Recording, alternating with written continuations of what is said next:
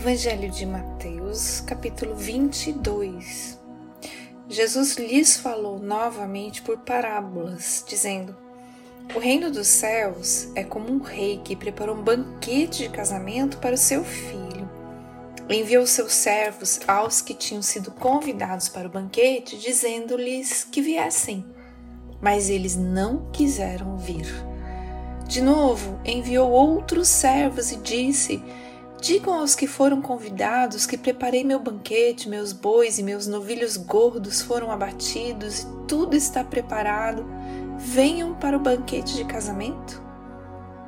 Mas eles não lhes deram atenção e saíram, um para o seu campo, outro para os seus negócios. Os restantes, agarrando os servos, maltrataram-nos e os mataram. O rei ficou irado e enviando seu exército, destruiu aqueles assassinos e queimou a cidade deles. Então disse a seus servos: O banquete de casamento está pronto, mas os meus convidados não eram dignos. Vão às esquinas e convidem para o banquete todos os que vocês encontrarem. Então os servos saíram para as ruas e reuniram todas as pessoas que puderam encontrar, gente boa e gente má e a sala do banquete de casamento ficou cheia de convidados.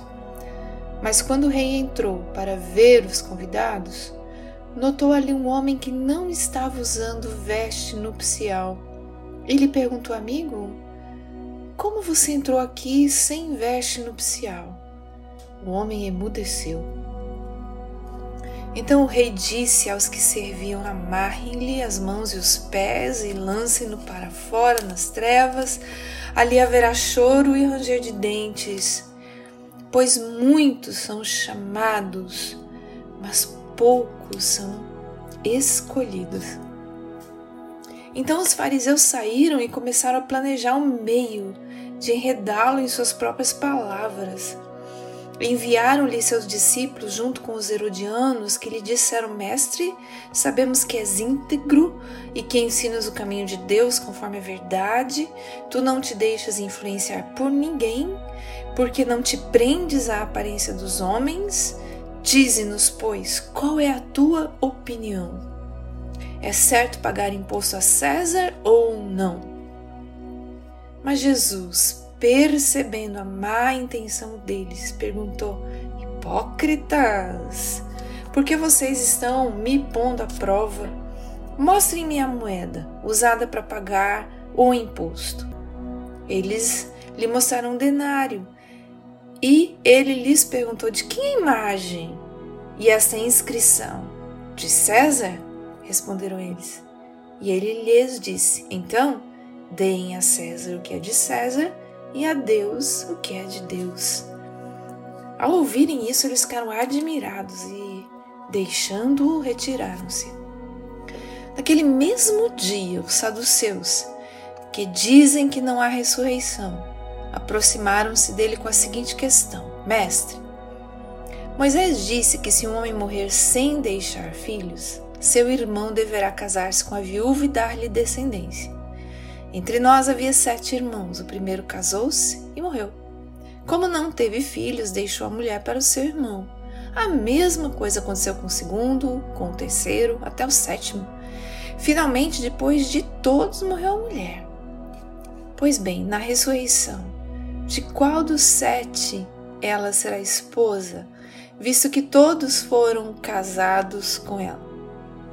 Jesus respondeu: vocês estão enganados porque não conhecem as Escrituras nem o poder de Deus. Na ressurreição, as pessoas não se casam nem são dadas em casamento, mas são como anjos no céu. E quanto à ressurreição dos mortos, vocês não leram o que Deus lhes disse? Eu sou o Deus de Abraão, Deus de Isaac, o Deus de Jacó. Ele não é Deus de mortos, mas de vivos. Ouvindo isso, a multidão ficou admirada com o seu ensino. Ao ouvirem dizer que Jesus havia deixado os saduceus sem resposta, os fariseus se reuniram. Um deles, perito da lei, o pôs à prova com essa pergunta: Mestre, qual é o maior mandamento da lei? Respondeu Jesus: Ame o Senhor, o seu Deus, de todo o seu coração, de toda a sua alma de todo o seu entendimento Esse é o primeiro e maior mandamento. E o segundo é semelhante a ele: ame o seu próximo como a si mesmo. Destes dois mandamentos dependem toda a lei e os profetas. Estando os fariseus reunidos, Jesus lhes perguntou: O que vocês pensam a respeito do Cristo?